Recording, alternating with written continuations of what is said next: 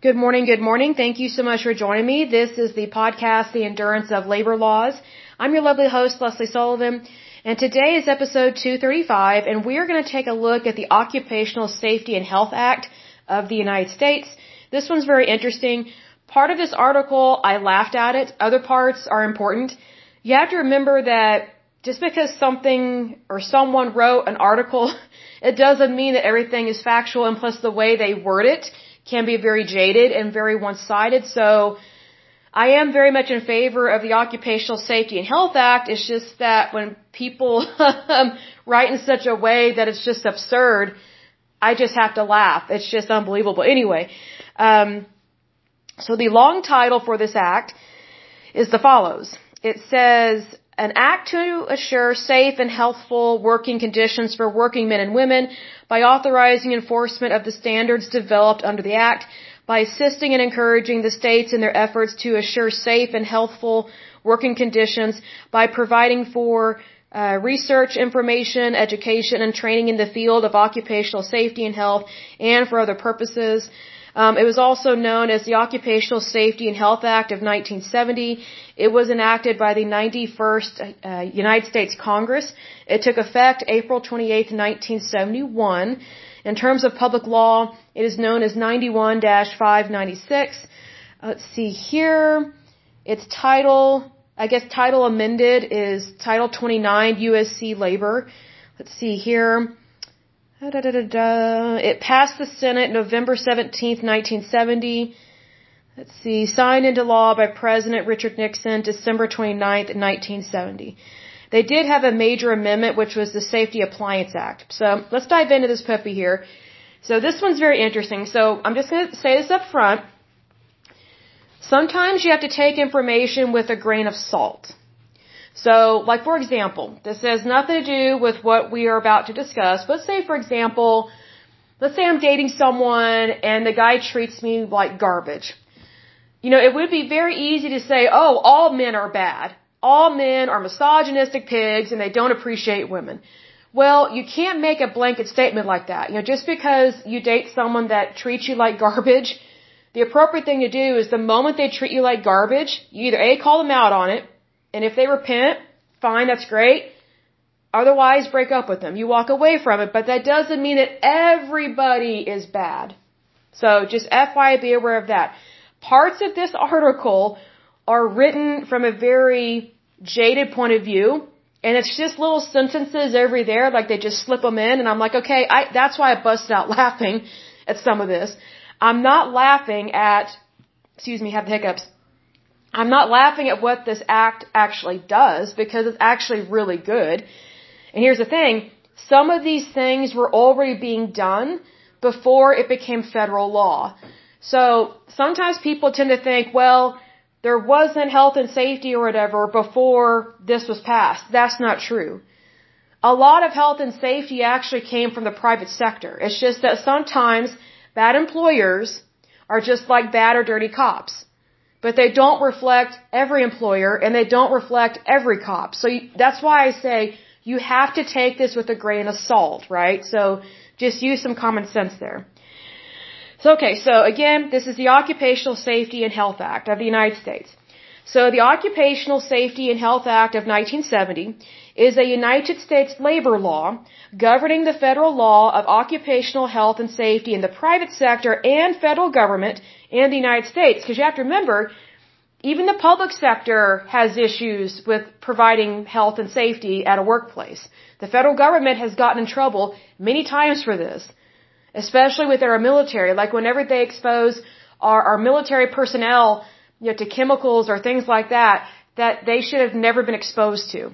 So it's not just the private, it's not just the private sector, excuse me, it goes both ways. Both the private sector and the public sector need to work on this. So this is why this was passed at a federal level, as opposed to just making it a policy or procedure within a particular federal agency. So this was widespread.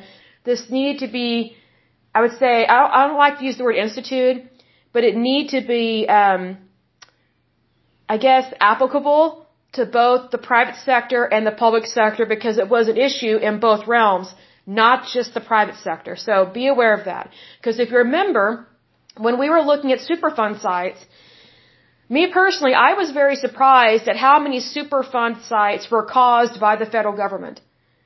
Because typically, the federal government and these crazy nutbag socialist environmentalists, they like to make it seem like, oh, it's only the, the, the, uh, the private sector and these big corporations that pollute the environment. That's not true. The military and other countries have polluted the planet like you would not believe. So it's not just one side. Again, take this with a grain of salt because that would be the more appropriate way to view this data and this knowledge because you know, whenever you grow in wisdom and in knowledge, you don't want to be based on hatred or opinions, you know what I mean? Especially the wrong opinion. And there are good and bad opinions. There are right opinions and wrong opinions. You know, like for example, you know, if you're African American and you think every white person is racist, that opinion is completely wrong. Why? Because it's not justified. And you're the one that is practicing hatred and racism because you're, you're saying that all whites are racist, and we're not. So, plus also calling us white is racist. Because there is no such thing as a country that named themselves the whites. You either had the British, the French, Serbians, I mean, whatever the case may be, uh, the Irish, the Scottish.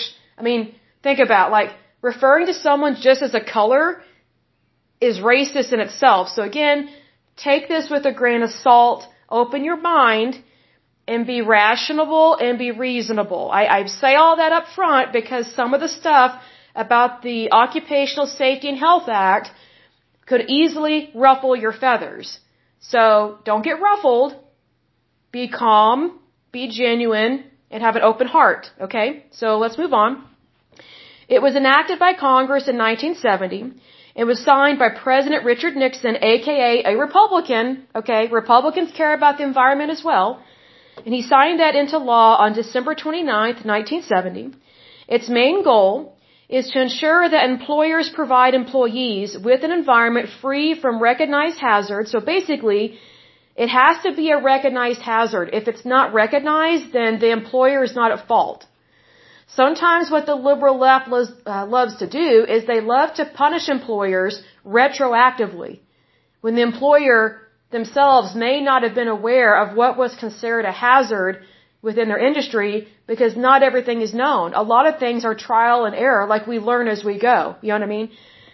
So moving on, it says um, to provide employees with an environment free from recognized hazards. Okay, recognized. Be clear about that such as exposure to toxic chemicals, excessive noise levels, mechanical dangers, heat or cold stress, or, or um, unsanitary conditions. I want to mention something about heat or cold stress. There was one time I was in college, it was the summer months, and I was looking for a part-time job. And so I applied to UPS. It, what, what they call the brown Santa Claus is what they call it. So, at least that's what they used to call it. I don't know if they call it that anymore because it's not politically correct. It's just a phrase, but that's just what was called back in the day. Okay, so I applied to work at UPS. I applied for like an admin assistant job at a warehouse. So basically work under a manager, but work in the warehouse. Well, when I got there, I was in the same room. I was being interviewed like a big group interview. And here's the thing. Just FYI, if ever you're interviewed in a big group, just know your pay just went down. Because here's the thing, if you're being interviewed in the same room as everybody else, they don't value you as an individual, so they're going to pay you cheap. So they're not going to view you for, they're not going to view you as, I would say, the, the labor that you actually care to produce, if that makes sense. So basically, you, you're, well, the best way to describe it is just what I said. Your pay just got cut. Because if they don't care to get to know you in the interview as an individual, then all they're looking for, they're just looking for human bodies that are alive and breathing and moving around. So there's a difference between a group interview and someone that actually makes time on their calendar to see you one on one or they fly you in to interview or maybe they do a Zoom interview, maybe they have a, phone conversation and it's just you and one other person or maybe you and five people, you know, like a panel that's interviewing you, but you are the only applicant or interviewee in that interview.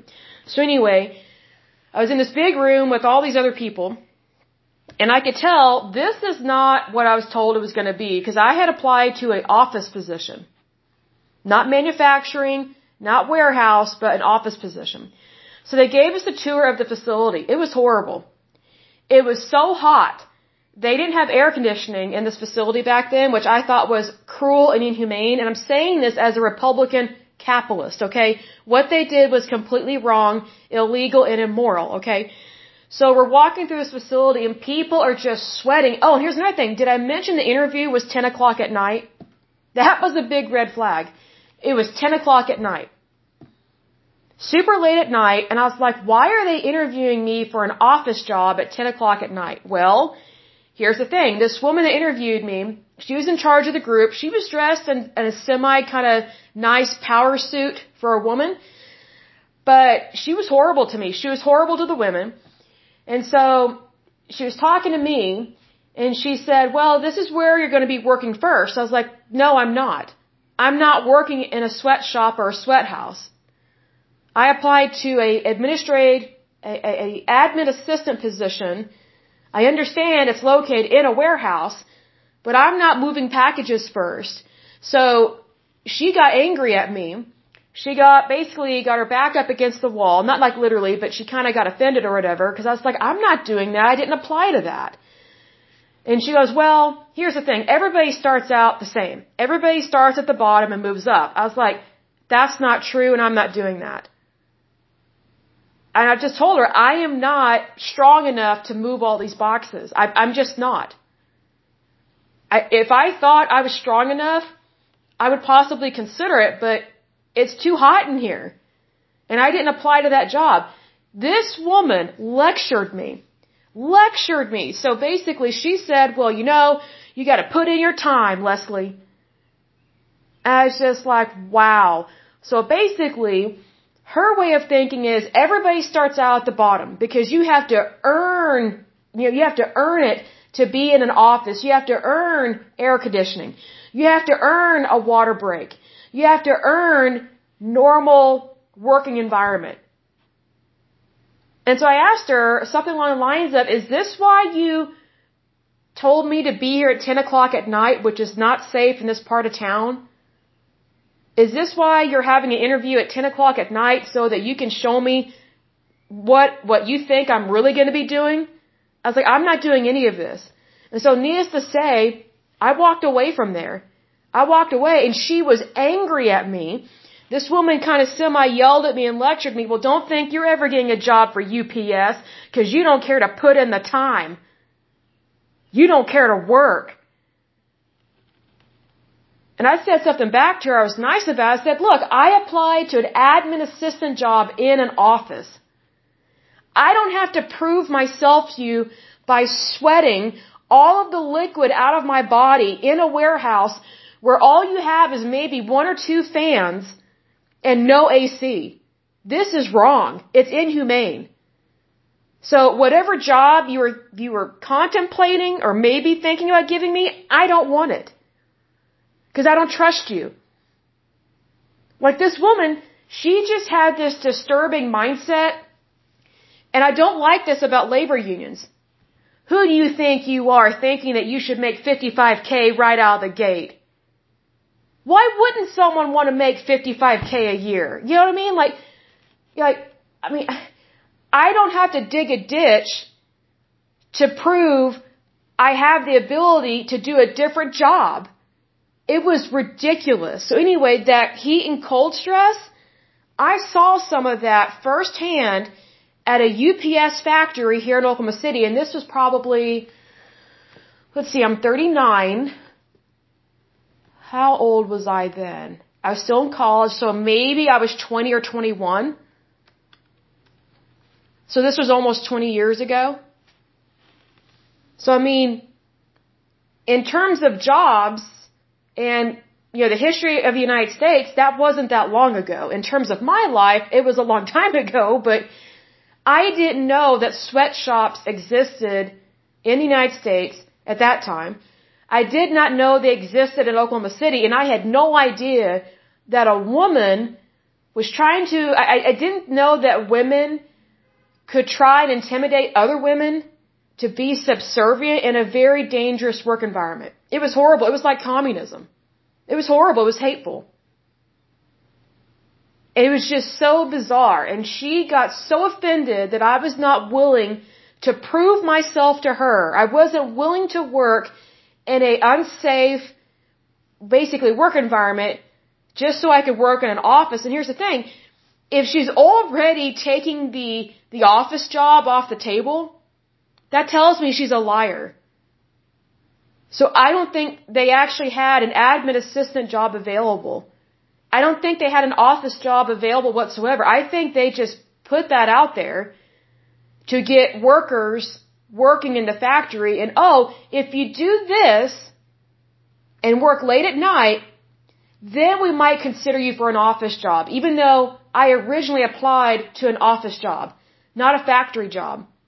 I'm not against factory jobs. I am against that particular factory and what they did because it was horrible, but needs to say, be careful about things like that.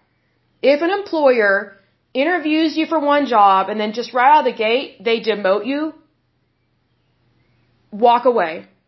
Walk away and just recognize they will spit venom at you. They will say horrible, mean things to you. And that woman did. She is evil. Evil, evil, evil. And here's the thing. She had sold her soul to the devil, first of all. And she sold her soul to the labor union that she was in within UPS.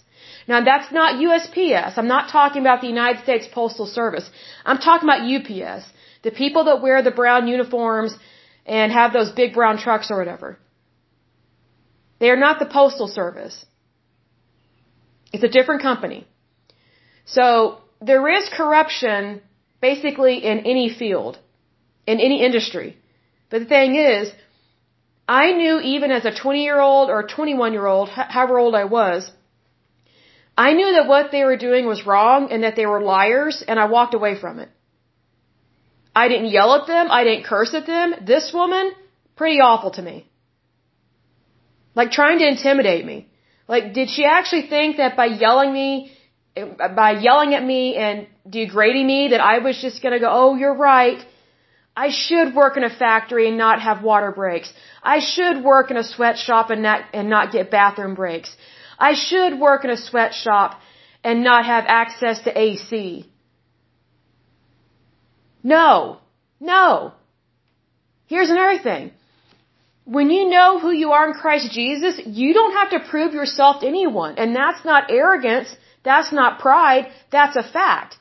Because when you know who you are in Christ Jesus, you don't let these idiots and these evil people walk all over you because you know you're not a doormat and you are worth so much more. And plus you know that you're not the problem. You're not the liar and the deceiver. They are. So please recognize that. I mean, mind you, I really needed a job for the summer because I want to save up money, but I was not going to sell out my integrity and I was not going to allow someone, whether male or female, to degrade me and not value the safety of my life. I just wasn't going to settle for less than God's best. And I felt sorry for the workers that were there. They looked browbeaten. They were almost collapsing. They were dropping like flies right in front of us in this sweatshop. It was bad. And I was like, I, I, at that time, I didn't know to report that stuff like to the Department of Labor. I mean, I was just a college kid. I knew that what was going on was wrong. I mean, I told my parents about, I told some of my friends about, I was like, hey, be aware, this is what UPS is doing. This is what they're doing. Another tactic that they will use, at least back in the day, they make these promises that you're going to make a lot of money and be a UPS driver, but then when you show up for the job or the interview, they automatically demote you to something else. Oh well, we don't just give people the high paying jobs up front. You know, you can't just be a driver, you know, you know, from day one. You have to earn that. We have the honor system here. Well, let me tell you something, UPS. And anyone else that's crooked and pulls this kind of sweatshop bullshit, excuse my language, but it was bullshit and I hated it. It disgusted me what I saw. Here's the thing. You have no right to post false job postings and then try and intimidate people to take a job they did not even apply to and that they don't want. And also, that hinders their health. You have no right to do that. And I'm saying this as a Republican capitalist. And for those that know me on this podcast, you know I usually don't get worked up about stuff like this very often. It's rare. And I very rarely use vulgarity, but it was just flat out horse manure. And I'm just like, this crap happens in the United States. What are we, India? Are we China? Are we North Korea? I mean, that's a human rights violation. But here's the thing. As a young college kid, like, I didn't know who to report that to. And neither did anybody that I knew. Like my friends, my family, they're like, well, just, wow, you're smart not to work there. Walk away from it. Now I know to report this stuff. Because it's ridiculous. They should have been investigated and they should have been fined millions of dollars for that. And they should have been forced to install amazing AC. Here's the thing. This is in Oklahoma and this is in the middle of summer this happened. Our summers, folks, if you've never been to Oklahoma in the summer, wow. It is excessively hot. We typically have dry spells. Sometimes we have droughts. And so for an employer to expect workers to work in the heat of the summer in a facility with no AC, and it was a crappy, dingy, dirty, filthy warehouse. I mean, it was awful, folks. It was scary. It was in a bad part of town. That's scary for young women in general. Then I saw the work environment. I was like, I didn't think stuff like this existed anymore. I'm like, haven't we come a long ways from the turn of the century? And we know, like, even back in the turn of the century, they made strides to make things better, not worse. I'm just like, how is this even lawful or legal or ethical? It just shocked me. Like, it was so shocking, I didn't really know what to say you know, very much at all, except this is not for me. This is not what you said it was going to be at all. So please be aware of that. And, you know, just walk away from anything and everything that is bad. Just walk away from it. Now I know to report stuff, and believe me, I don't hesitate at all to report stuff now. I'm not a Karen per se, I'm a human rights activist. Not a socialist. I'm a human rights activist. So I'm not a crazy liberal nutbag. I, I am a Republican capitalist that believes in democracy. And also, I've given my life to Christ. If that's not a human rights activist, I don't know what is because God's people, Christians, are pretty much the only ones that really value human life from conception until natural death. That woman that interviewed me, she was no lady. She may have been dressed nicely, but she was no lady.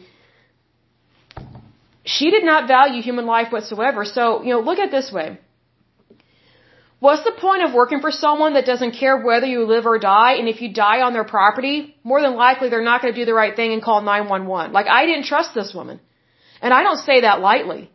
But she's one of the few evil, wicked managers I've met over the years. I'm like, wow, um, I could see her getting rid of bodies. That's what I, that's, that was my impression of her. Cause she was so evil. Intimidating.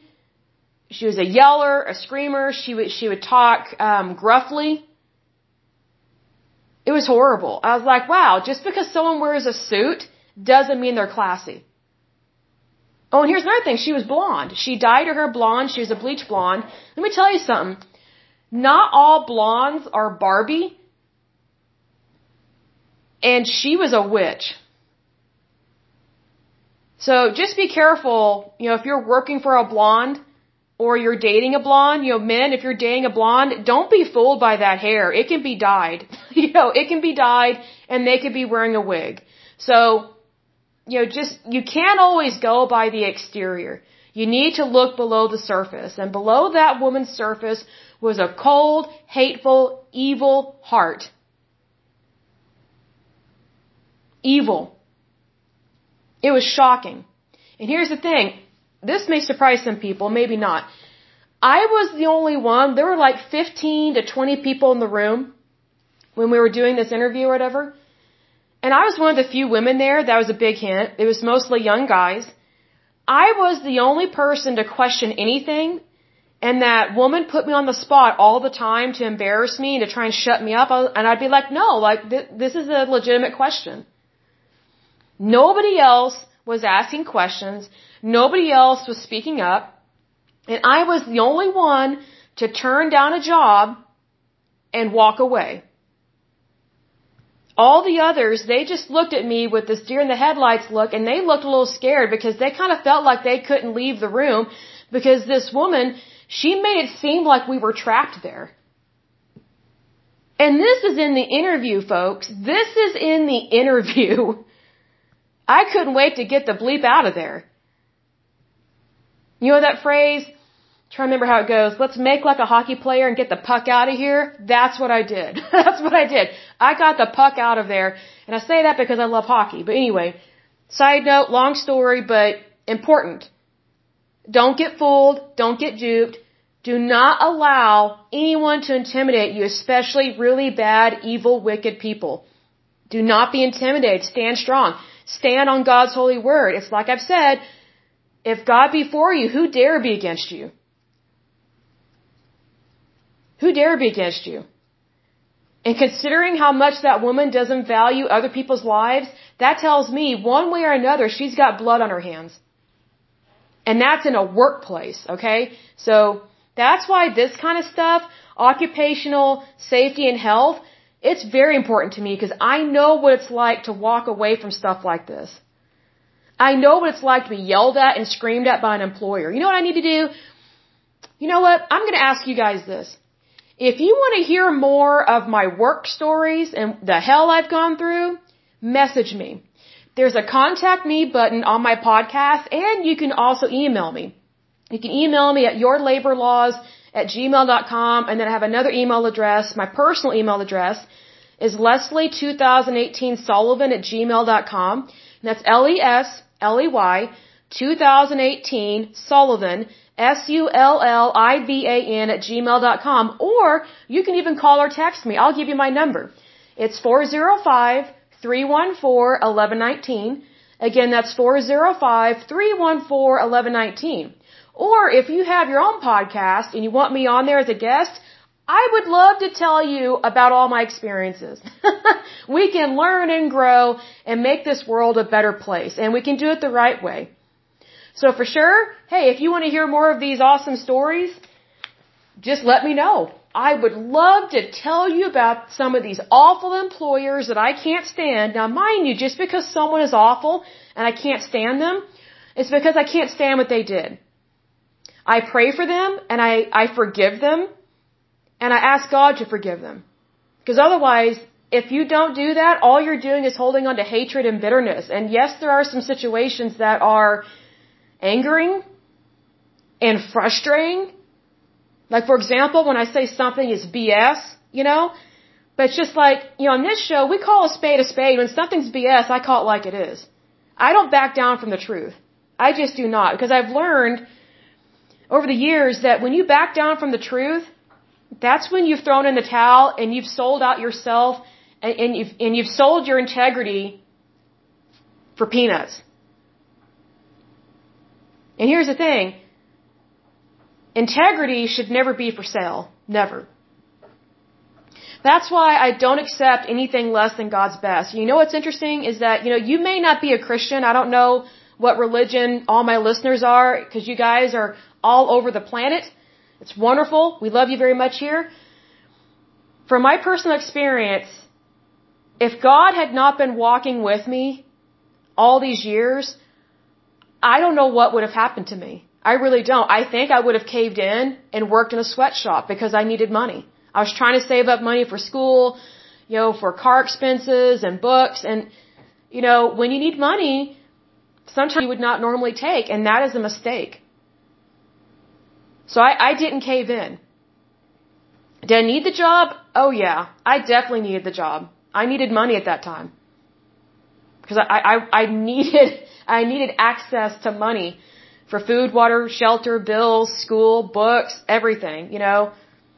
It's not like I was saving up for, for a vacation. It was for basic necessities and for my future. But it's like, you know, something in my gut told me this is not right.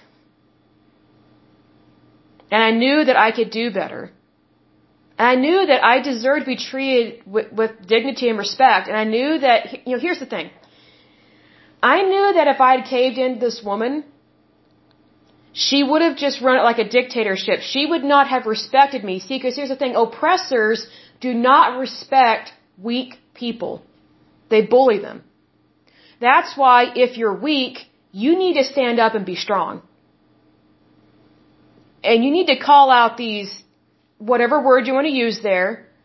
I was thinking of a curse word, but you need to start calling out these bad people in your life.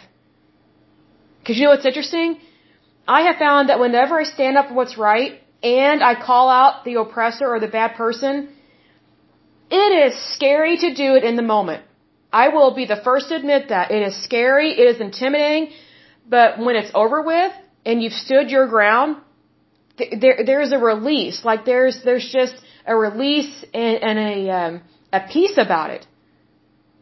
Because I you know, I look at it this way. Try to think of the best way to describe this. You can call someone on something, and the odds of them doing what's right may be low. But regardless of the outcome, you did what's right. And that speaks volumes about you and your character and what you are willing to tolerate, and more importantly, what you are not willing to tolerate. That's my point. I was not willing to be used by UPS back in the day like a beast of burden. I am not an ox. I am not a cow. I am not a mule. I am not a donkey. I'm a human being. I have a soul. You know, what's interesting is that some of these employers that are so awful to their employees, when I hear of like different examples, like, you know, almost like what I went through, I'm like, you know what? Even farmers take better care of their livestock than these bad employers that don't value human life. And I'm like, wow, even a barnyard animal is being treated better than me, like dairy cows they get treated amazingly well. They get pampered. Why? Because they're hooked up to a machine to suck milk out of their teats. Well, it has to be sterilized. They have to be healthy. They have to be clean. I'm like, wow, a cow sometimes gets treated better than me, and I'm a human being with a soul. And human beings have dominion over the earth, not cows, not animals. So this is why it's very important to stand up for yourself and to not sell out your integrity. And believe me, folks, it was creepy to walk away from that, and it was a little scary because this was back. This is back in the day when this UPS warehouse or factory or sweatshop, whatever pleasant word you want to use to describe it, this was located in a really bad part of town of Oklahoma City. So for a young woman to be walking by herself in the dark to her car at night, wow, you're taking a huge risk. I mean, basically, it's like I was fresh bait. That's what it felt like. I felt like a piece of bait. Whether by the area of town I was in at night or by the woman that was trying to intimidate me into working for UPS. Here's the thing. Let me tell you, you are not a piece of bait. You're, you're not a pound of flesh. You are a human being. You have a soul. You have God given rights. You are made in the image of Almighty God. Who do these wicked, evil witches, I could totally use a different word, but who do they think they are to act like that? It's disgraceful, it's sickening, it's illegal, and it's immoral. You know, looking back, I didn't notice at the time, but looking back, that woman was violating federal and state law, not to mention God's law. This is why it's so important to give your life to Christ. I'm not being religious, I'm just saying it like it is. Because if God be for you, Who dare be against you? Who dare be against you? By all means, stand up for yourself. Do everything that's legal and moral to protect and to preserve your life. Because if you're not going to do it for yourself, hardly anybody else is going to do it for you. Because, you know, I'm, I'm trying to be nice about this when I word this. People do, people do not respect, love, or appreciate doormats. Basically being timid, shy, weak-minded, not speaking up for yourself, not standing up for yourself, not saying it like it is. People don't respect that. They don't like it. You might be thinking, well, that's kind of who I am. What do I do? Completely change. Instead of being I was going to say cowardice, but instead of being weak or intimidated, be courageous. Do the opposite. If your life is totally screwed up right now, try doing the opposite. If, if you're a shy person and your life sucks, pretend, you know, basically have the confidence of like a movie star. Did you know that a lot, I'm not a fan of Hollywood per se, but do you have any idea how many celebrities actually have problems with anxiety and fear and they're timid? But but they they practice boldness. Mind you, sometimes it's pagan, but and weird. But here's the thing: everybody has a little bit of anxiety. It's just that when you allow it to overrule your your, your life and your decisions, that's where it becomes a problem. Because there's nothing good or great about being quiet, shy, timid, weak, inferior, a doormat. I've been there. I have been there. It may surprise you. Excuse me. Let me get a drink of water. It may surprise you, but there was a time in my life when I was weak. I can honestly say I was weak minded, I was scared, I was timid. And I didn't feel very good about myself or, or about my life. And you know what? I got sick and tired of being treated like garbage and not standing up for myself, not calling people out on it. And you know what's interesting is the moment I stood up for myself, it felt like the planet just stopped rotating. It was like, whoa, she's awake. Let's go. Let's do this. Stand up for yourself. Come on, rock it. It shocked some people. I was like, don't talk to me like that. I don't disrespect you. You don't disrespect me. We're two human beings. We're two adults. Let's be appropriate here. You have something to say? That's great, but say it with due diligence. You don't have to be sicky sweet. Just be normal about it. Let's work through this problem. It took a lot for me to change myself. It really did. Like, like to change my mindset. That's what I'm talking about. Like changing your mind, your will, your emotions into being something that you're actually proud of and so that you are not a doormat. See, here's the thing. When you're not a doormat, you are tougher than you realize. You are tougher than you realize. And you know what? When I became tough, people stopped messing with me. And guess what? I didn't like being tough. It really stressed me out. Sometimes I would get home from work, I would be exhausted from having to be tough and having to stand up for myself.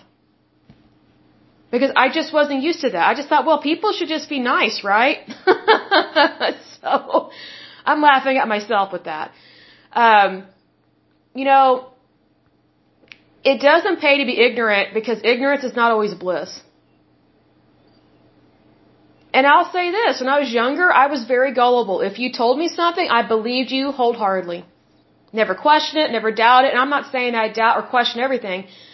But you know, I've been to hell and back many times with some very extreme, difficult situations and hardships that I was not expecting to ever happen in my life. I'm like, okay, all right, I got, I got a thicker skin now. You know, I will say this, with developing a thicker skin, I now have a greater appreciation of rhinoceroses. so you just kind of have appreciation for different animals. And um I'm now a big fan of the zoo. So it, it's just kind of interesting how your life grows, but or you know develops and you get older and you get wiser. But anyway, um, let me move on with this. But let me get a drink of water. Hold on just a moment. Okay, so enough about me. But if you, seriously, if you do want to hear some more interesting stories about my life, let me know. Contact me anytime. I would love to hear from you. I am a real person. I am a real human being. And I do love all of you very much. And if there's anything you want to hear or discuss, let me know. And the information or the contact information I gave you is true and legit. You can always send me like a, like a, what's it called? A test text. Like, hey, I'm just test, testing this. Is this really Lesley Sullivan? I'd be like, yes, who are you? By all means. So, FYI, reach out anytime. Alright, so moving on. Um, the Act created the Occupational Safety and Health Administration, also known as OSHA. I love them. They're really good. And the National Institute for Occupational Safety and Health, also known as NIOSH. I don't know how to pronounce that, but it's just an abbreviation. Most of the time, whenever we think about occupational safety and health, we typically just think in a general respect, OSHA. That's typically because, you know, OSHA is usually the one that has their posters up um, at different places of employment, whether in the private sector or the public sector. And I think those those notices and those posters are are really awesome because not only does it let the employees know that hey, that there are rules, laws, and regulations to protect them, but also it lets the employer know, hey, OSHA is going to be very concerned if you don't protect your employees and if you do something wrong. It kind of it sets the standard and it, and it raises the bar and it's good to raise the bar. You don't want to lower the bar. Like, like you don't want to, you don't want to lower your standards basically. You want to raise them. You know, it's kind of like I use dating examples because I date or whatever, but you know, lowering your standards never pays off. All you do when you lower your standards, or all that does, it invites in the very thing that you don't want. So it does pay to wait. You know what I mean? Like true love waits. It's the same thing here. Don't lower your standards, raise them. And also ask God to bless you. That's a beautiful thing. I do it all the time. Goes on to say the act can be found in the United States Code um, at Title 29, Chapter 15. So a little bit of history here in regards to this. It says here, few workplace health and safety protections were available through the federal government before the passage of OSHA. Technically that's true, but there were employers in the private sector that were already implementing things before the government started down this path. It's like I said in times past when we were looking at different trade unions, not all industries were bad or mean to workers.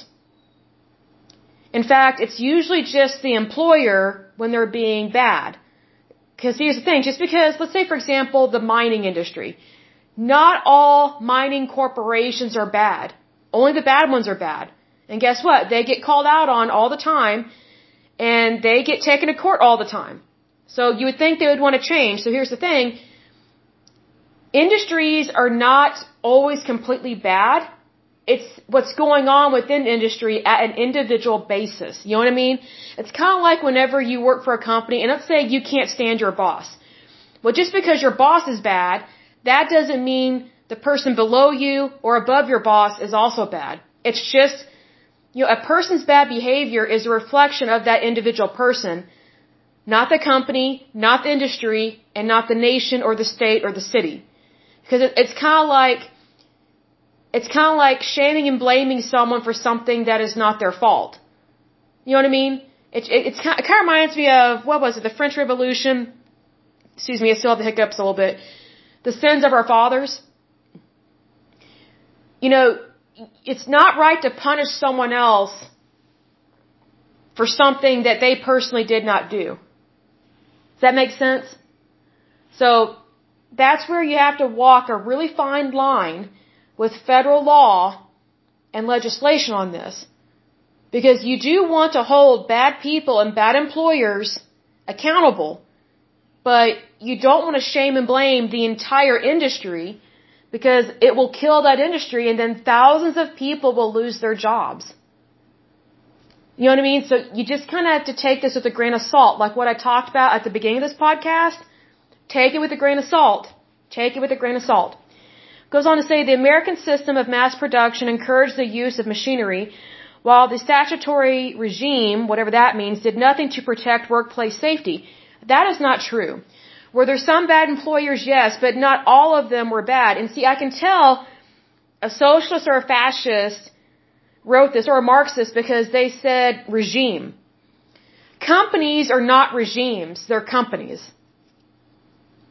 So this is how we need to, you know, basically identify, okay, is this a BS line? Is there some truth to it? Or is it just, hey, I have an opinion and I'm going to try and get you to believe everything that comes out of my mouth? Here's the thing. Employers are not regimes. They're employers. They're people. They just happen to own a company and they employ people. It's not a regime. A regime would be like Stalin in the Soviet Union or communist China. The private sector is not a regime. So just FYI, be aware of that. Goes on to say for most employers, it was cheaper to replace a dead or injured worker than it was to introduce safety measures. Wow. Um, not true. Did you know that a lot of these employers back in the day, the turn of the century, the industrial revolution and things of that nature, some of their employees were family members? So that line makes absolutely no sense that an employer would think, oh, it's just cheaper just replace the dead or injured worker. It's just cheaper to replace them than to have safety measures. That is not true. If that kind of thinking had actually happened, employers would have been arrested for manslaughter, but they were not. What you have to remember is that back in the day, especially during the Industrial Revolution, almost all jobs had safety hazards that we don't ever experience today. Why? Because that's how the job was. They were inventing things. That's just how it is. Like when you work on a railroad, it's not the same as working as a receptionist in a doctor's office. Obviously, there is more risk of losing your life working on a railroad than working as a front desk receptionist at like a dermatologist office or something. Like, like there's a difference in those industries. And here's the thing. It's gonna sound weird, but it's true.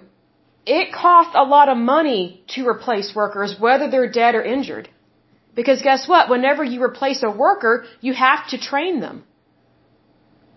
So here's the thing. Over time, employers actually came up with safety, safety measures. Were they perfect? No. Did sometimes the federal government help them out with this? Yes. Because sometimes, you know, let me say this. Sometimes the federal government intervenes and says, hey, we notice there's a lot of casualties or there's a lot of injuries in your industry. What can we do to help you with this? Because we've noticed it's not just your company, but it's across the industry. Are, are you talking with other companies to see, okay, what do they do that makes their workplace safer? Sometimes the federal government brings companies together so that way they can share their knowledge. Sometimes the federal government does that. That doesn't mean that employers don't care whether or not someone lives or dies. That's not always the case. Now, mind you, my UPS example would fit in directly with this. so, sadly so. Sadly so. Because, you know, what's interesting is that when I walked into that factory or warehouse, it felt like I was stepping back in time to the turn of the century. But yet they are just using modern equipment, but they weren't keeping it safe. But here's the thing, you know, what's interesting is that UPS, they, they created different safety measures for their drivers. But they don't always have great safety measures for people that work in their warehouses, at least back in the day. So my point is this with that line where it says for most employers, it was cheaper to replace a dead or injured worker. That's technically not the case. It's not cheaper to replace a dead or injured worker because you have to train the new worker.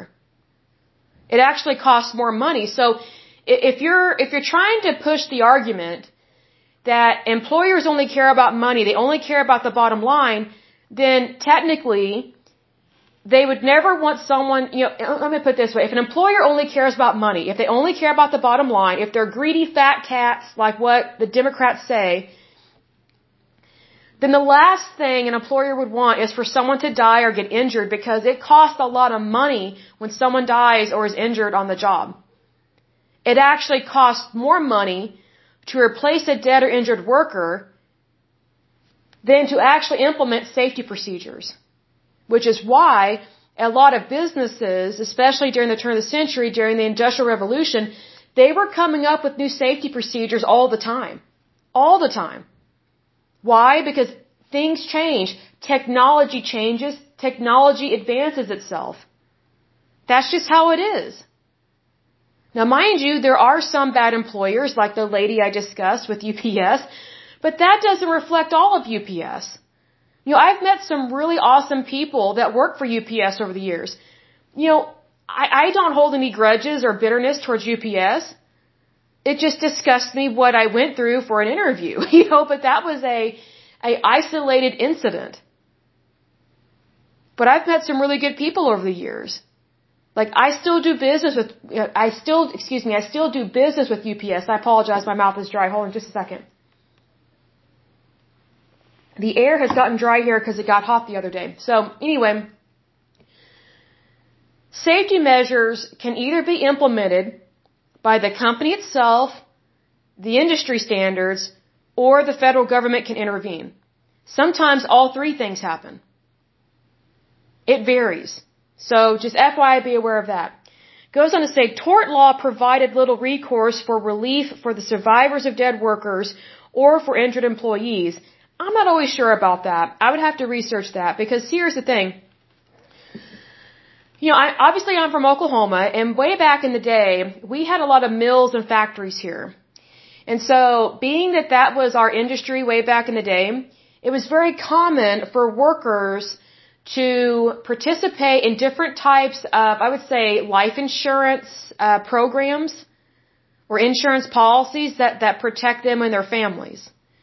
And a lot of those were offered by the employer way back in the day.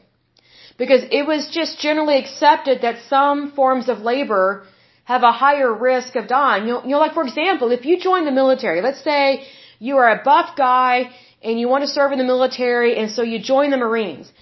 Well, what kind of job do you think you're going to have? More than likely, you're going to be fighting against the enemy of the United States, whoever that enemy is.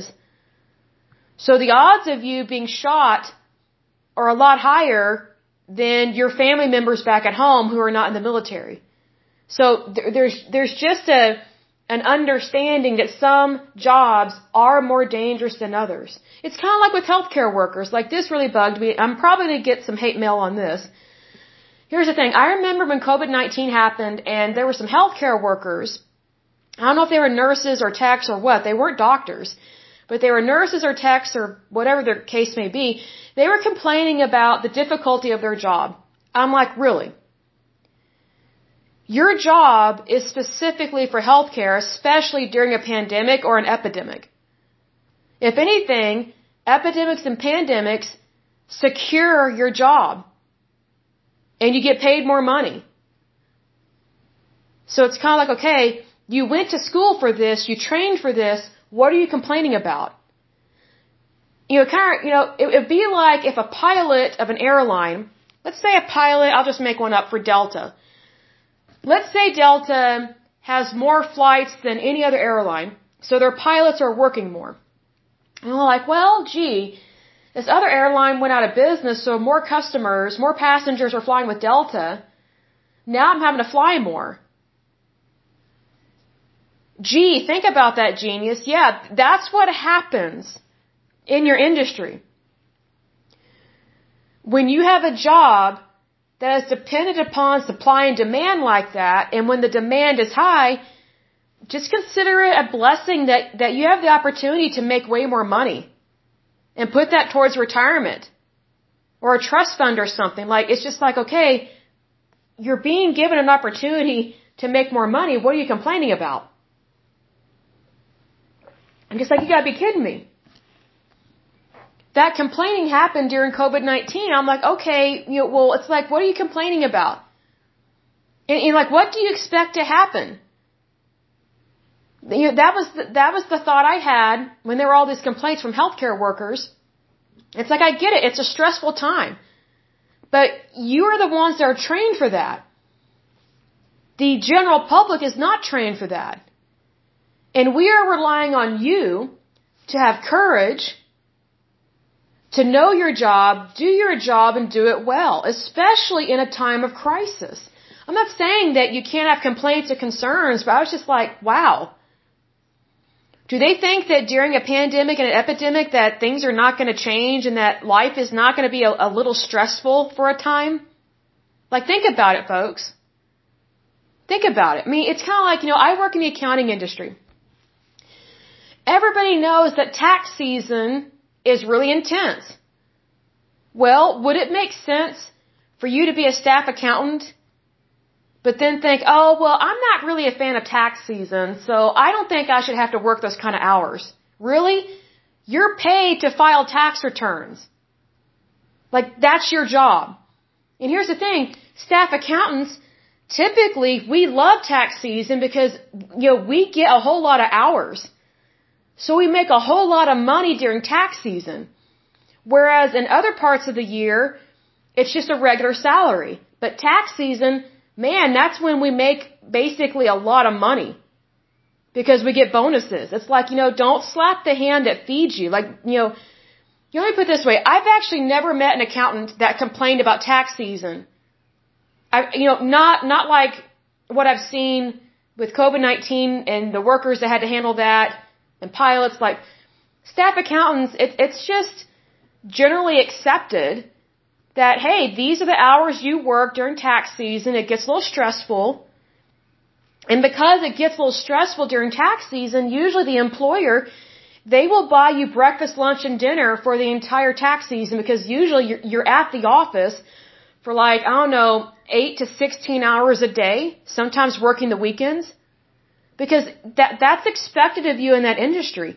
That doesn't mean that your, that your employer is bad and doesn't care about you. It's just that this is the industry standard. This is what happens in your industry. It just is. I mean, it would be like if you worked in emergency medicine. And let's say you worked in ER. And you're like, well, I don't like working at midnight. Well, has it ever dawned on you that a lot of the, the extreme cases happen at night for some reason?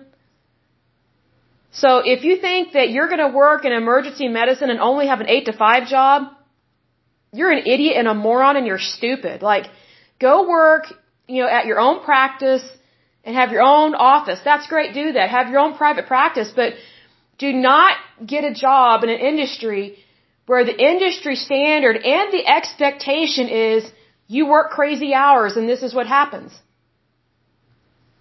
Cause, you know, typically when you work crazy hours, that's when the crazy stuff happens and that's when the crazy stuff gets sent to the ER, uh, excuse me, to the ER. I was laughing because I thought of a, I thought of a case that happened. So, um, you have a relative that worked in an ER and, um, some of the most interesting cases he saw were always at night. And I was like, wasn't that exhausting? He goes, no, it was, it was interesting. It was entertaining. He goes, you you learn a lot about people. He said, our, our most interesting cases were always at night. Early hours in the morning, someone will have randomly gotten shot. They don't want to tell you who, what, when, where, how, why. They're just like, man, remove the bullet, seal it up, disinfect it, and get me out of here. Don't call the police. Let's not bother them. Just just, just take out the bullets so I don't have any metal in me and I'll just go on home. That's funny. And then there was another guy, um, he got stabbed. And his gang members, you know, he was in a gang, and his gang members or his brothers or whatever in the gang, they took him to the ER and the gang members, they, they, they brought his body in. He was still alive, barely. And the gang members, they brought him into the ER and said, hey, fix him up, stitch him up, and then we're going to take him home. But we're going to wait outside. So they waited outside the hospital, and so they stitched up their friend, and then they did what they said and released him to him because he was ready to leave the ER. He was he, he could go home. But the gang members, they weren't talking to anybody. They weren't answering any questions. I don't even think they told the doctor, you know, this guy's date of birth, blood type, nothing. They're just like, hey, he got knifed in a fight. We're not going to say anything else. You just do your job. And when you're done, we'll do our job and we'll take him home. Well, where does he live? Um, that doesn't really matter. So it's it it was so interesting. Like, needless to say, um, it matters what industry you work in. So just know that sometimes certain industries are stressful, and it just goes it just goes with the territory, as they say. But needless to say, some of the most entertaining stories I have ever heard are from people that work in emergency rooms, and it's like from like eight o'clock at night to like four or five in the morning. Those are the most entertaining stories. And I'm just like, wow, God bless those healthcare workers that take on those cases and help those people because they see everything under the sun, especially during those hours. Because you know what's interesting is that people typically they don't go to the ER during that time frame unless they really have to. unless it's like do or die. And they're like, man, I don't want to have to deal with this, but we need to go to the ER. You know what I mean? It's just like, we have to do this.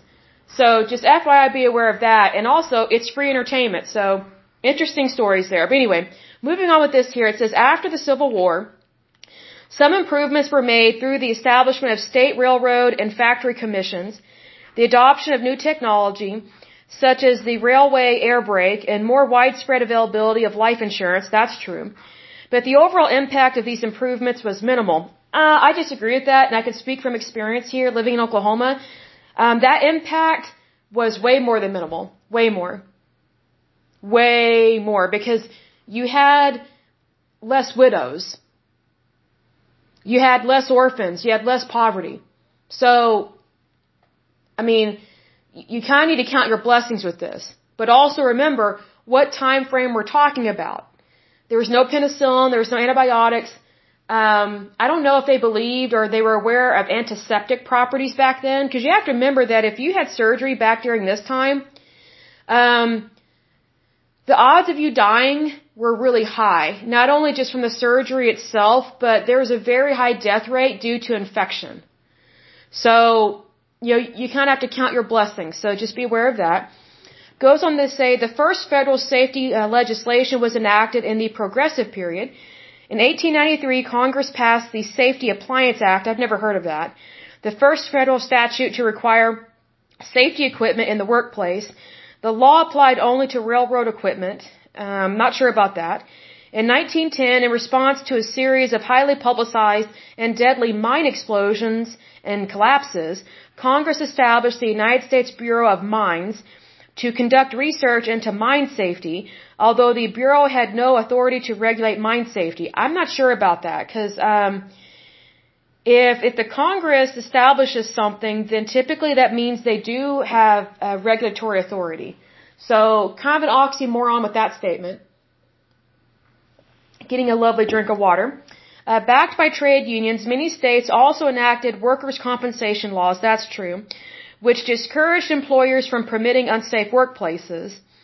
These laws, as well as the growing power of labor unions and public anger toward poor workplace safety, led to significant reductions in worker accidents for a time.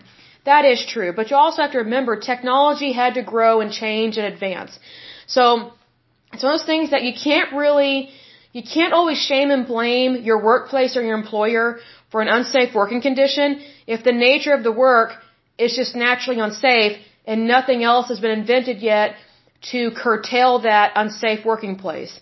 So that, you know, that's why you have to be careful about how you say and word these things. Because it's easy to point the finger but it's not always wise.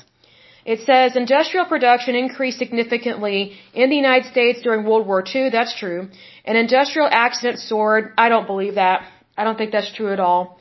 Um, winning the war took precedence over safety. That's not true. And most labor unions were more concerned with maintaining wages in the face of severe inflation than with workplace health and safety. That's not true. Um, there are many and several labor unions that were just as concerned before, during, and after the war. So, whoever wrote this, not extremely bright, and they obviously have an agenda. Um, after the war ended, however, workplace accident rates remained high. That's not true, and began to rise. Again, that's not true, because there were so many things that were invented and improved during World War II. And one of the reasons why things were improved and invented during World War II was because we needed that we needed that technology to win the war. So, Think about that. In the two years preceding OSHA's enactment, 14,000 workers died each year from workplace hazards. I don't believe that and I have no evidence of that. And another 2 million were disabled or, or harmed. I don't believe that and I have no evidence of that. Additionally, the chemical revolution introduced a vast array of new chemical compounds to the manufacturing environment. Now that is true, for sure. And that was pre uh, Silent Spring. Silent Spring was a stupid book. I'm not a big fan of it, but it had some importance to it. Um, it was a stupid book that was published in the 1960s. It was talking about basically how chemicals are being overly used. Now here's the thing. The reason why I don't like that book is because it's written like a Lifetime movie network show, and I don't believe in drama. I, I just don't believe in that. I think if you're going to say something, you need to say it like it is and be factual. Silent Spring is not factual. It's just, oh, pulling at your heartstrings. Oh, look at this poor family. Okay, get to the point. What chemical, you know, you know, what chemical were they exposed to? You know, were they treated? Um, did they get out of that industry? Because, you know, here's what's interesting. What I, what I learned before, during, and after, um, reading Silent Spring was that many people were aware of the chemicals they were using in the industry that they were in, like the workers were aware, but they didn't want to stop working. And they could have gone to a different industry. And also there were workers that, that were like, ah, nah, it's just a spray. There's nothing wrong with it. That's ignorance. So you can't put all the blame on the employer or the manufacturer of the chemicals. Sometimes it is the worker's fault. And I've seen some of that here in Oklahoma. So just FYI, be aware of that. Moving on, it says the health effects of these chemicals were poorly understood. That's true because it was new. So that's just how it is and workers receive few protections against prolonged or high levels of exposure, probably because they were not aware of exposure levels and they didn't know basically what the side effects and long-term effects were of these chemicals that were mass produced. Ignorance is not always bliss, but when you don't know, you don't know. So, while a few states such as California and New York had enacted workplace safety as well as workplace health legislation, most states did not change their workplace protection laws since the turn of the century. That's not true at all. And mind you, California and New York are some of the most um, ridiculously expensive places to live because they have a lot of red tape and they are not. Um, you know, the state of California and New York is not for the people, by the people. It's for bureaucrats and by bureaucrats, and so that's why there's so much crime in California and in New York. Like right now, New York City is riddled with crime. Their citizens are having to deal with a lot, and so, so are the police. And so what's been happening in California and New York, supposedly two states that say they care about people, they really don't.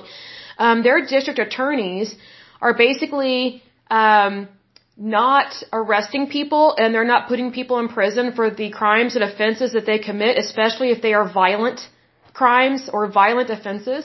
So what they've been doing is they have been recategorizing different types of crime. So that way they don't put people in prison and they don't hold bad people accountable for what they do. Also, California and New York, these are two of the states, especially California, that wants to close prisons. Well, if you close prisons, where are bad people supposed to be housed that are convicted of their crime? Well, see, here's the thing.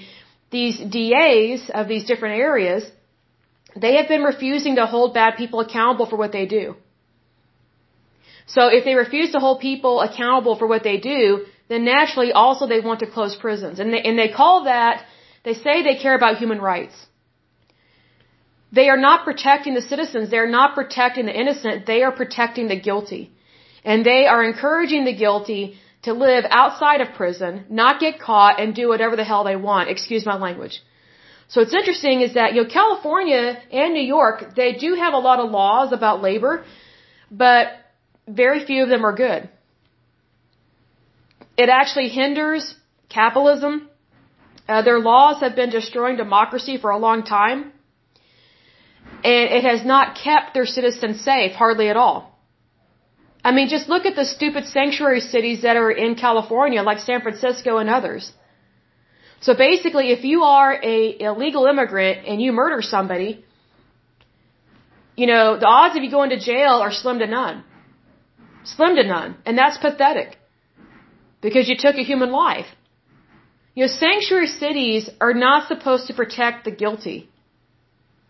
Like, we're not supposed to have sanctuary cities. We have rules, laws, and regulations that protect the innocent and hold bad people accountable for what they do, especially really bad crimes. What's interesting is that a lot of these Democrat DAs, they don't care to protect anyone, especially women and children, but yet they claim to be feminists, they claim to be socialists, they claim to be human rights activists, and I'm like, really? Well, the proof is in the pudding, and there's not much proof in your pudding at this point in time. So FYI, be aware of that. Moving on, it says, in the mid 1960s, growing awareness of the environmental impact of many chemicals had led to a politically powerful environmental movement. That's true. For example, the starting of Earth Day, and um, there was something else that was started in terms of like holidays or something, just more awareness. Um, but this is also around the same time that the EPA was, um, well, the EPA was created in the 1970s, like an official department, but there were different agencies that were really um, they were receiving a whole lot of complaints, and so because they they were receiving so many complaints in the 1960s, um, that's when President Richard Nixon, a Republican, created the EPA, which is the Environmental Protection Agency, which is a federal agency within the federal government of the United States. Goes on to say some labor le- uh, some labor leaders, excuse me, seized on the public's growing unease over chemicals in the environment, arguing that the effect of these compounds on worker health uh, was even worse than the low level exposure plants and animals receive in the wild. On January 23rd, um, 1968, President Lyndon B. Johnson uh, submitted a comprehensive occupational health and safety bill to Congress. Led by the United States Chamber of Commerce and the National Association of, of Manufacturers, the legislation was widely opposed by business. That's not true. That is not true at all. Uh, whoever wrote this is a liar. Okay. Many labor leaders, including the leadership of the AFL-CIO, supported the legislation, including testifying in support at congressional hearings. The legislation died in committee. Here's the thing. Businesses were not against having health and safety. They were against the federal government trying to take over their places of business. That's what the problem was. And the reason why they were concerned about that was because there was growing concern of the Soviet Union, aka the, the USSR, and that the private sector no longer existed, excuse me, no longer existed over in the Soviet Union. All businesses were owned by the state. So this is why businesses were not in favor of some of the legislation. It was because they were concerned that the federal government was using this as an excuse to try and take over and manipulate their uh, their companies. Which who wouldn't be concerned? I mean, look at what the liberal left is doing these days. If you don't promote the LGBTQ community, oh my gosh, they shame and blame you. And they try and put companies out of business. How is that any different than what Stalin and his regime did? My goodness. It's ridiculous and it's evil. Moving on, it says, um, let's see here. On April 14th, 1969, President Richard Nixon introduced two bills into Congress which would have also protected worker health and safety. The Nixon legislation um, was much less prescriptive, whatever that means in regards to this, than the Johnson bill, and the workplace health and safety regulation would be advisory rather than mandatory. I have no idea if that's true or not. Sounds like bull. However, Representative James O'Hara and Senator Harrison Williams introduced a much stricter bill similar to the Johnson legislation of the year before. Um, companion legislation introduced in the House also imposed an all-purpose general duty clause on the enforcing agency as well. With the stricter approach of the Democrats' bill apparently favored by a majority of both chambers and unions now strongly supporting a bill, Republicans introduced a new uh, competing bill. The compromise bill established the Independent Research and Standard Setting Board favored by Nixon while creating a new enforcement agency. The compromise bill also gave the Department of Labor the power to litigate on the enforcement agency's behalf. In November 1970, both chambers acted. The House passed the Republican compromise bill, while the Senate passed the stricter Democratic bill. Which I'm not really sure how much of that is true because here's the thing. What businesses were concerned about was crazy Democrats trying to take over their companies.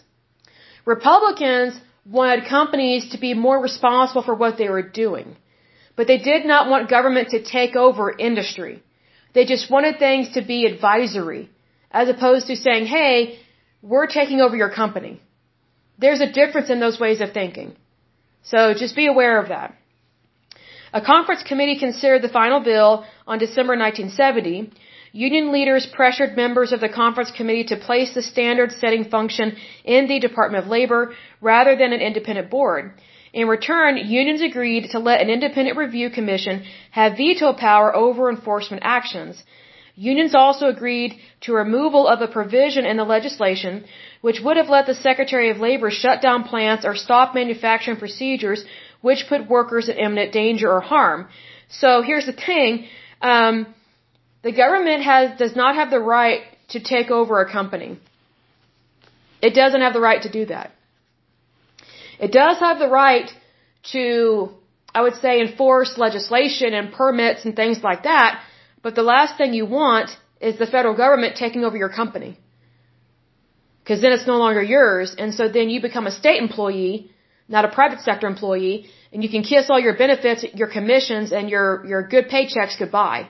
So just FYI, be aware of that. Let's see here. Moving on. Da da da da da.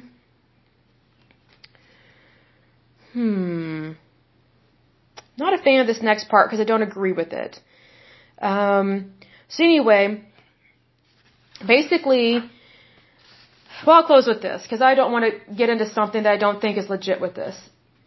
So, the Occupational Safety and Health Act of the United States is very important. It's very important because it protects workers. Here's the thing though. Employers were already making recommendations within their industries. For example, you know, let's say for example you have electricians.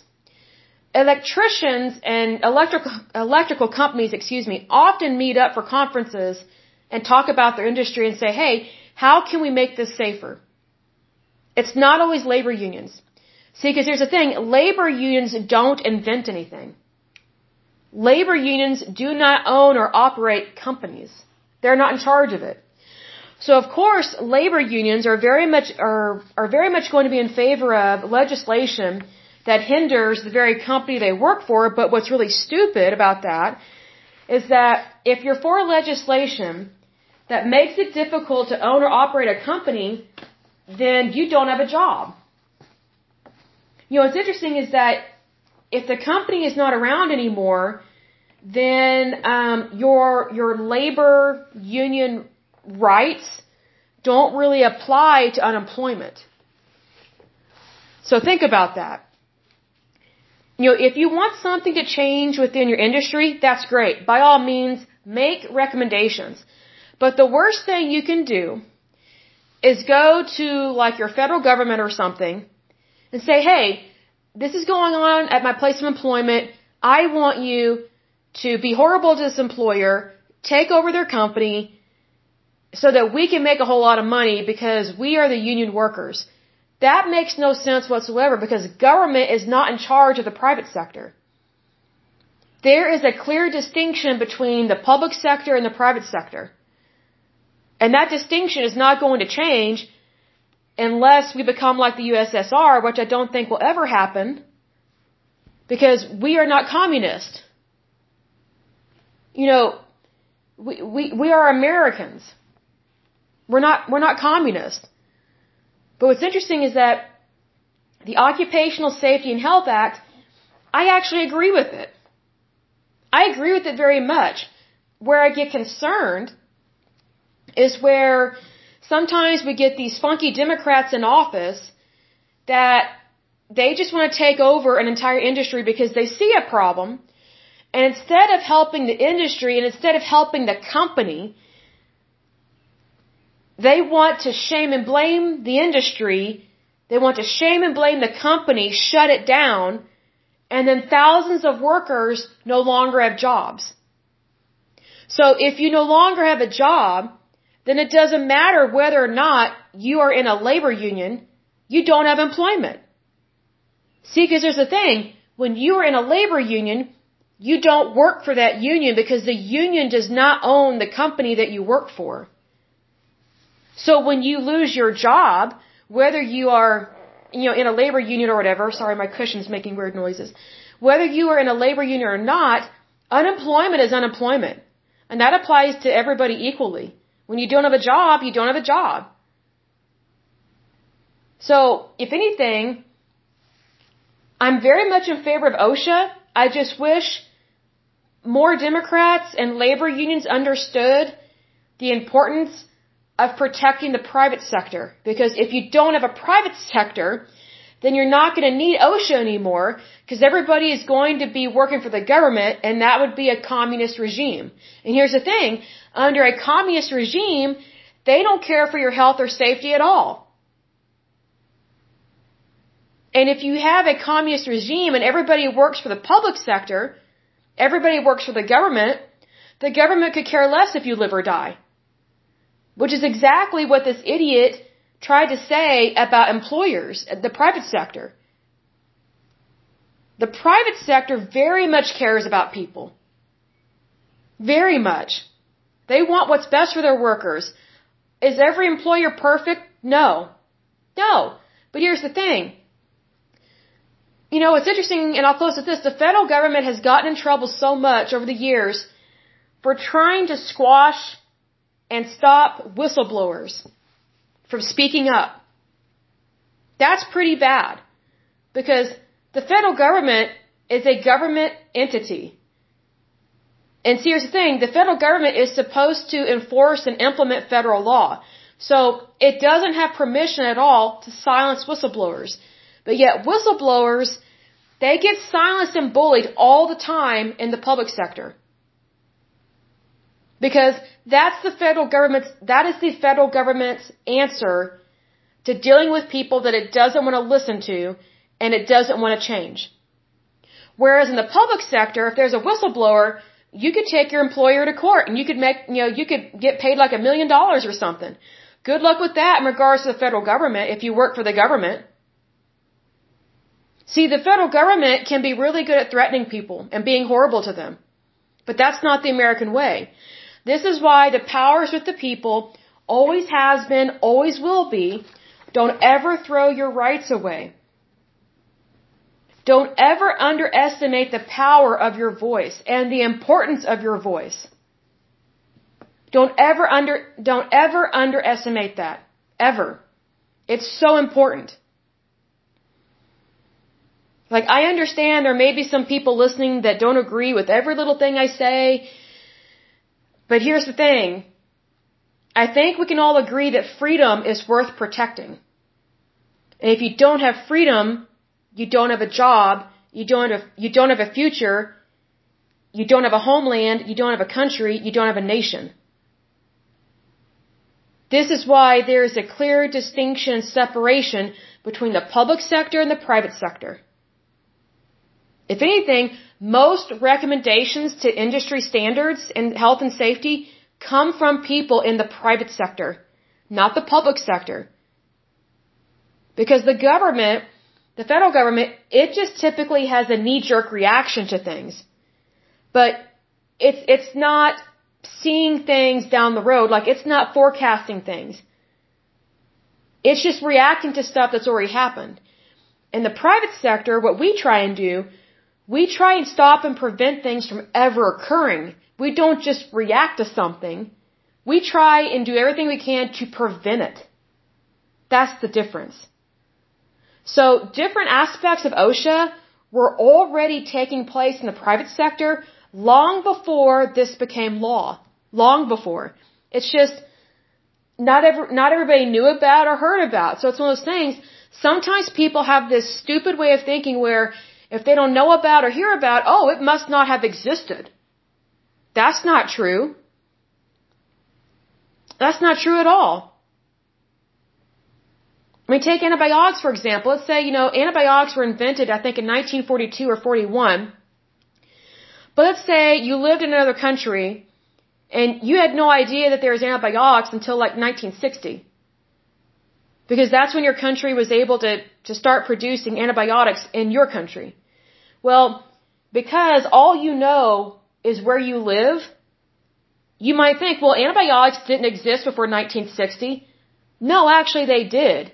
It's just that you were not aware of it and you did not have access to it. There's a thinking in that mindset. There's a thinking. You know, there, there is a, trying to think of the best way to describe that. Well, it's basically wisdom. Like think outside of where you live and what you participate in. Like for example, you know, I'm in Oklahoma City. I live here in Oklahoma. You know, sometimes, sometimes Oklahomans can be ignorant, but here's the thing, I know that, uh, that things happen outside of my state. I know things, you know, occur in Texas, Florida, New York, California. Do I know everything? No. But here's the thing, whenever I do hear about something and I learn about something, my brain doesn't think, oh, well, that must have never been happening before I heard about it. Like, come on. Use your brain. God gave you a brain. Use it to the best of your ability. Technically, that's what we are supposed to do as Christian believers. We're not supposed to throw anything away. We're not supposed to use and abuse our body. Use your brain to your advantage, not to a disadvantage. I will go ahead and end this podcast, but as usual, until next time, I pray that you're happy, healthy, and whole, that you have a wonderful day and a wonderful week. Thank you so much. God bless and bye bye.